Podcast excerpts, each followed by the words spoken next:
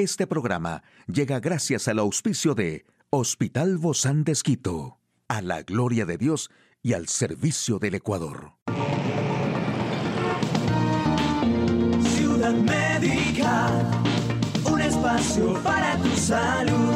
Hola, ¿qué tal? Qué gusto poder acompañarte. Yo soy Ofelia Díaz de Simbaña en este mundo tan apasionante de la salud.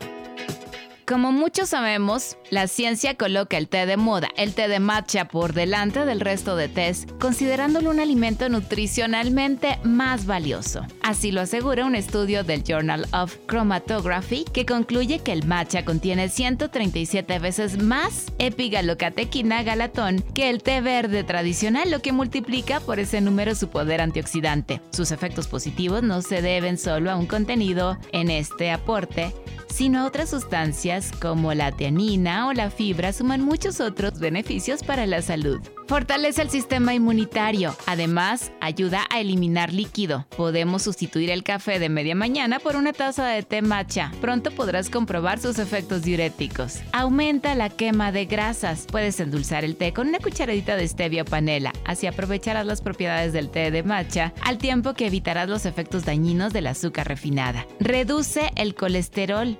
Gracias a sus propiedades antioxidantes, contribuye a eliminar las placas de ateroma, que son los depósitos de grasa, limpiando las arterias y aporta mucha vitalidad. También disminuye el estrés, mantiene la piel sana, combate el estreñimiento y es un laxante suave. Aquí la información más importante en el campo de la salud. ¿Me puedo vacunar de la COVID y la gripe a la vez? ¿Qué me conviene comer si tengo endometriosis? ¿Por qué no se deciden a ser madres las chicas de ahora? En un momento lo sabremos. Vacunarse de la gripe y de la COVID a la vez no conlleva ningún riesgo. En la campaña de vacunación de la gripe 2022 se ofrece esta posibilidad a la población vulnerable, una cuestión práctica y que no implica ningún riesgo. Inocular las dos vacunas a la vez tiene una ventaja principalmente práctica. En una sola visita, al centro de salud o al punto de vacunación, la persona recibe la doble inmunización, con lo que ahorra tiempo y molestias. También supone una gestión más eficaz de los recursos económicos de la sanidad pública, porque un mismo sanitario en apenas unos minutos realiza una tarea que en otras circunstancias se haría de dos momentos distintos. La evidencia científica y la experiencia demuestran que es completamente seguro inocular las dos vacunas a la vez. De hecho, no es extraño administrar varias vacunas a la vez. A los niños se les ponen vacunas hexavalentes, es decir, de seis cosas distintas y no pasa nada.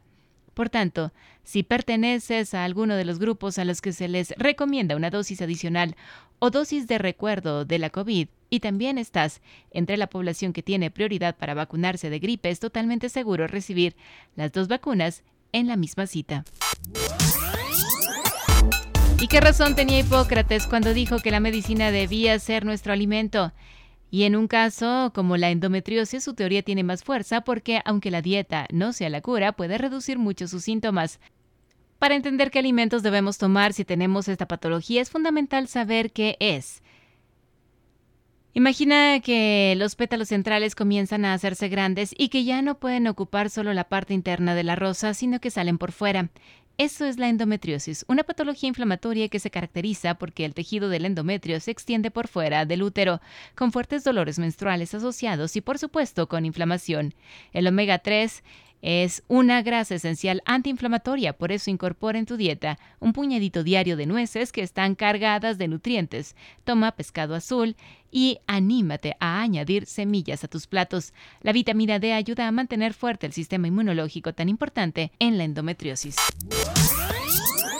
España ha entrado a un invierno demográfico con unas tasas de fertilidad que no llegan a cubrir el reemplazo generacional. El 78% de los jóvenes prefiere retrasar la decisión de ser madres, básicamente por el contexto económico, lo que también podría tener consecuencias para la salud de la mujer y el bebé. La guerra de Ucrania y los problemas que ha comportado, como la inflación, la escasez de combustible y el miedo a una crisis económica, son los factores más recientes que están afectando a la toma de una decisión vital como es la de tener hijos. La pandemia de COVID no ha desaparecido, simplemente ha pasado a un segundo plano en el nivel de preocupación.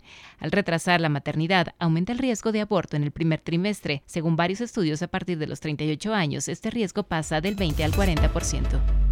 Hoy en Médico Directo hablaremos sobre la menstruación. ¿Será que al llegar la menstruación ya eres toda una mujer. Estas palabras se las han dicho a muchas de nuestras pequeñas, pero ¿cuál es el resultado de estas palabras? ¿Quiere saber usted más de este tema?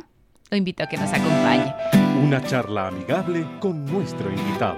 Hoy recibimos con muchísimo agrado a nuestra invitada y amiga, la doctora Mónica Ortiz. Ella es sexóloga médica, terapista de familias, de parejas Muchísimas gracias, Moni, por acompañarnos el día de hoy con un tema que a veces no sabemos cómo manejarlo, cuando ya sabemos que somos mujeres por el hecho de, de cómo nos ha formado Dios, cada uno con nuestras particularidades y eso nos diferencia de los hombres y de las mujeres. Sin embargo, cuando la menstruación llega a la vida de una pequeñita, a veces le dicen, ya eres toda una mujer. ¿Qué significado tiene todas estas palabras y cómo pueden llegar a convertirse o en algo muy bueno o en algo de rechazo para las niñas o las pequeñas. Bueno, igual gracias, Doce, nuevamente por la confianza y es cierto, o sea, las cosas que nosotros decimos o hacemos generan un impacto. Sí, eso tenemos que tenerlo en cuenta. Más en alguien que todavía está en formación y alguien que está construyendo su personalidad, su identidad, eh, probablemente cuando está llegando este periodo, las niñas aún se encuentran en su pubertad. Entonces están con muchos cambios y es importante no solamente lo que digamos, sino cómo lo hacemos, que va desde el lenguaje verbal y lo no verbal también. Eh, ¿Por qué no decirle a una niña que ya es mujer en el momento que empieza a menstruar?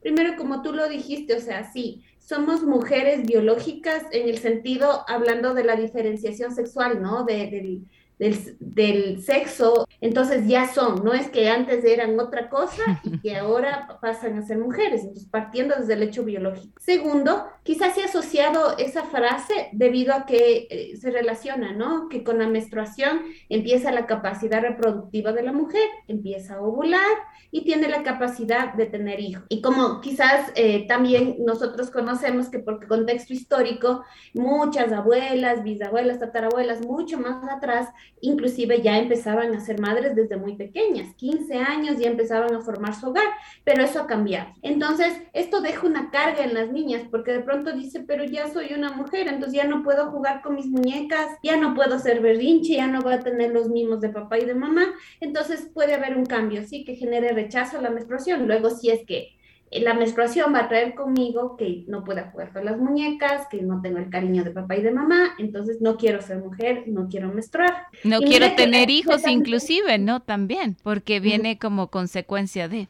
Por supuesto, entonces eh, va a haber ese rechazo. Y de hecho la ciencia dice que eh, muchos de los síntomas que están asociados al, síndrome premenstrual, que es una característica de, síntomas y signos, que uno de esos es el dolor, por ejemplo, están asociados justamente a este proceso sugestivo. Por ejemplo, si les dice que esto es una cruz que viene con mucho dolor, entonces uno sugestivamente y empieza a predisponerse. Obviamente hay causas biológicas, sabemos que hay eh, serie, una serie de transmisores, de, perdón, de receptores que, que, tienen que ver con el tejido. Ya no voy a dar mucha explicación al respecto, por eso se utilizan algunos fármacos antiinflamatorios y demás para evitar el dolor, pero el tema de lo sugestivo, de lo psicoemocional es importante. Entonces es preferible evitar este tipo de cargas negativas.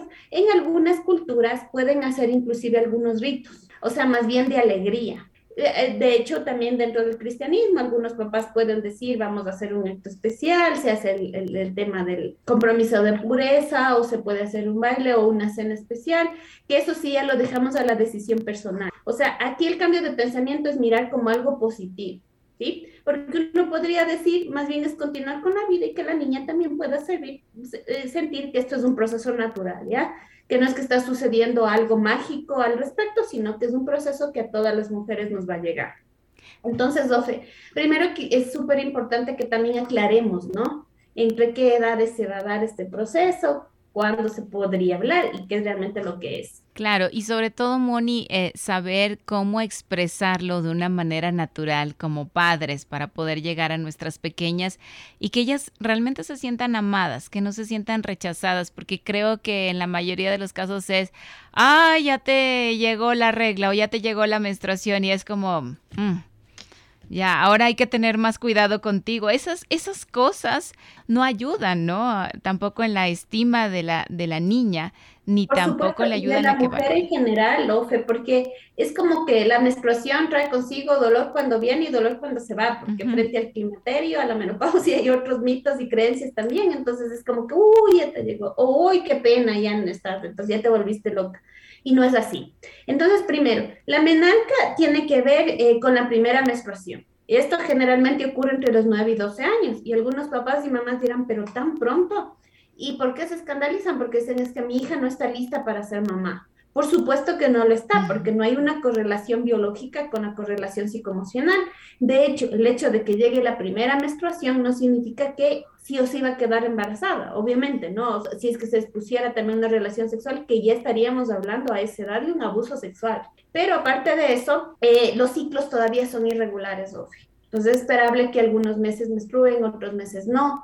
Eh, ¿Por qué se adelantado el periodo, porque si nosotros nos ponemos quizás en nuestra edad, en edad de nuestra mamá, llega más tarde, entre los 11 y los 12 años. Ahora ha adelantado por muchos cambios también que hay en el ambiente, en la alimentación, todo eso favorece que se adelante. Pero si estaríamos hablando que esto llegaría antes de los 9 años o pasado los 16, y hay un problema y hay que investigar una causa hormonal. Problemas como, por ejemplo, que esté presentándose una diabetes, la obesidad, los trastornos alimentarios, porque, por ejemplo, una, una niña que haya presentado inclusive esa edad, anorexia, podría estar retrasando la aparición de la menstruación. Entonces, ojo ahí, ¿no? Como para saber qué hacer. También es importante mirar el que aparezcan ciertos caracteres sexuales secundarios. Por ejemplo, una vez que ha aparecido el botón mamario, sí que las mamas empiezan a crecer, más o menos dentro de uno o dos años debería llegar la primera menstruación. Si esto no sucediera, también hay que investigar la causa. Entonces, frente a esto es como ir preparando. Siempre hemos hablado, Oje, también que en educación sexual es importante hablar un poquito antes de que ocurra. O sea, uno podría hablar de, de esto inclusive entre los 7 y los 8 años. Si nosotros tenemos hijos varones, quizás no tan específicamente ni con tanto detalle, pero es importante que ellos sepan qué es la menstruación, que sí, sobre todo si tienen hermanas y porque generalmente la educación ahora es mixta. Entonces, dar conceptos generales como eh, quitar mitos como con respecto, que antes se decía que inclusive no te bañes, más bien es todo lo contrario, hay que guardar aseo. Eh, si ya está nuestra hija entre los 9 y los 12 años, tenemos que ir preparando, por ejemplo, ya tener eh, toallas específicas, inclusive si también ya le está apareciendo, como dije, el crecimiento de las mamas, la telarquia, hay que ir comprando también los formadores. Hay mamás inclusive que hacen una cajita especial, ¿no? Envuelto en un, en un cajón de regalo muy bonito, inclusive con algún tipo de, loción, eh, todos estos toallitas sanitarias, la ropa interior, de una manera muy especial para que la niña en ese momento se sienta amada, se sienta estimulada, ¿no? Y halagada. Y creo que son muy buenas recomendaciones para poder acercarnos de cara a lo que será el futuro de nuestras pequeñas en esta parte que Dios ha creado de una manera tan natural y tan bonita. Por supuesto, Ofe, y mire que tú dijiste algo importante, sentirse amado, el amor tiene que ver con el cuidado y también con la contención emocional, que tú sepas que vas a poder contar conmigo, o sea, que es una etapa natural, que está llegando en un momento esperado, van a suceder estos cambios, pero estamos como familia dispuestos a apoyarte, ¿sí? Mm. Y cuando, por ejemplo, si es que esto llega en la escuela, es que siempre la educación que tenemos en casa también podamos tener el apoyo en el hogar, que tengan a mano lo que dije, toallas higiénicas, de pronto ponerle en la mochilita, porque esto puede evitar también un accidente, ¿no? De que empiecen, a veces como esto genera vergüenza, se quedan calladas y resulta que mancharon el pupitre y, viene todo un problema en torno a eso. Entonces hay que ir conteniéndole, dando herramientas físicas y emocionales para que la niña y ahora adolescente en este proceso pues vaya tomando decisiones y se sienta contenida. Muchísimas gracias querida doctora Mónica Ortiz, sexóloga médica y terapista de parejas del Hospital Bozán de. A usted, amigo y amiga, a seguirnos cuidando, por favor. Hasta la próxima espacio para tu salud. Puedes escuchar de nuevo este programa en hcjb.org. Este programa llegó a usted gracias al gentil auspicio de Hospital Bozán de Esquito, a la gloria de Dios y al servicio del Ecuador.